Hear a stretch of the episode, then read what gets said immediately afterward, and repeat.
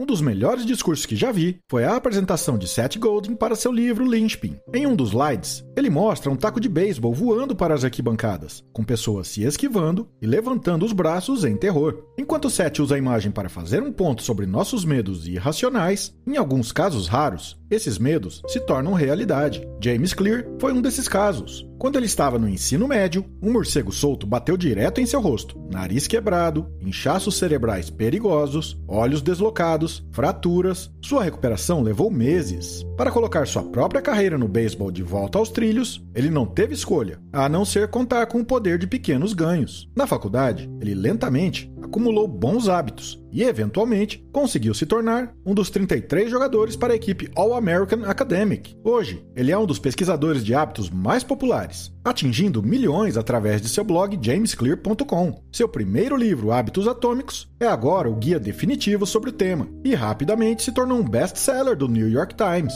Aqui estão as três principais lições para ajudá-lo a usar tudo o que ele aprendeu para quebrar maus hábitos e formar bons. A primeira lição: toda vez que executamos um hábito, um padrão de quatro passos: deixa, desejo, resposta e recompensa. A segunda lição: se queremos formar novos hábitos, devemos torná-los óbvios, atraentes, fáceis e satisfatórios. E a terceira: você pode usar um rastreador de hábitos como uma maneira divertida de medir seu progresso e garantir que você não saia dos trilhos. Vamos ver o que é preciso para formar novos hábitos, aprendendo com o verdadeiro mestre do hábito. De acordo com a primeira lição, todos os hábitos são baseados em um padrão de quatro etapas, que consiste em deixa, desejo, resposta e recompensa. Em 1776, Adam Smith lançou as bases da economia moderna em seu magnum opus, The Wealth of Nations, a riqueza das nações. Uma de suas observações mais famosas é que, em um sistema de livre mercado, todos os trabalhadores naturalmente maximizam o bem-estar de sua própria sociedade, mesmo que agindo em seu próprio interesse. Abre aspas, ele está nisso, como em muitos outros casos, liderado por uma mão invisível para promover um fim que não fazia parte de sua intenção. Fecha aspas. Quando se trata de hábitos, James sugere que o ambiente é a mão invisível que molda o comportamento humano. É por isso que um prompt é sempre o primeiro passo para realizar qualquer hábito. Pode nem sempre ser externo, mas, na maioria das vezes, será. Em seguida, mais três etapas seguem para completar o padrão de quatro etapas. A primeira é a deixa. Eu não sei o que fazer. Uma informação que sugere que é uma recompensa a ser encontrada, como o cheiro de um biscoito ou uma sala escura esperando para acender. O desejo, a motivação para mudar algo para receber a recompensa, como provar o delicioso biscoito ou ser capaz de ver. A resposta, qualquer pensamento ou ação que você precisa tomar para chegar à recompensa. E por fim, a recompensa, a sensação satisfatória que você tem da mudança, juntamente com a lição de fazê-lo novamente ou não. Existem várias metodologias populares que tentam prever como e por que fazemos o que fazemos, como o ciclo de hábitos de Charles Duhigg, Gretchen Hubbins, em suas quatro tendências, ou o modelo de comportamento de BJ Fogg. James oferece uma versão mais refinada do que Duhigg escreveu em O Poder do Hábito. E, embora todas essas abordagens sejam diferentes, nenhuma delas é mutuamente exclusiva. A lição número 2. Para formar hábitos, você deve torná-los óbvios, atraentes, fáceis e satisfatórios. A partir do padrão de quatro passos que ele sugere,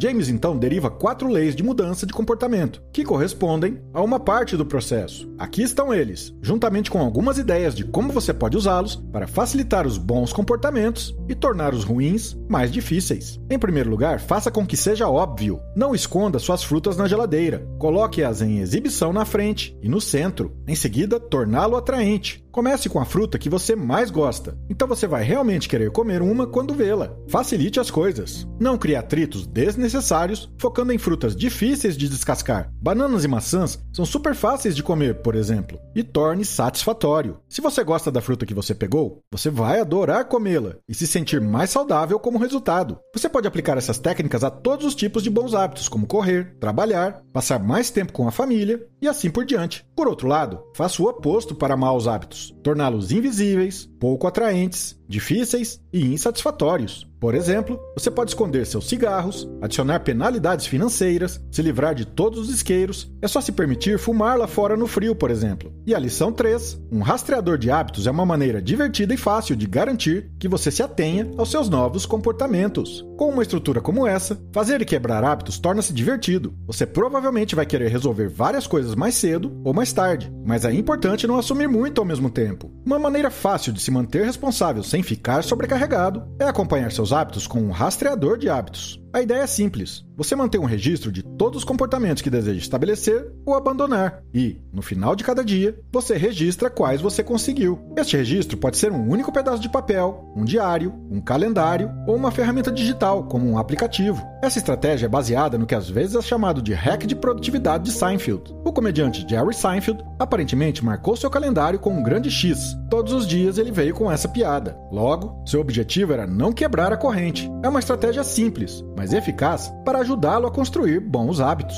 E como os hábitos são interesse da automelhoria, esse é um processo que todos devemos começar imediatamente. Quando se trata de mudar nosso comportamento, todos precisamos descobrir o que funciona para nós. Dito isso, existem várias estratégias cientificamente comprovadas que devemos tentar primeiro. Hábitos Atômicos é completo, divertido, envolvente e simples de entender. Eu recomendo que faça sua primeira parada quando quiser aprender sobre a ciência dos hábitos.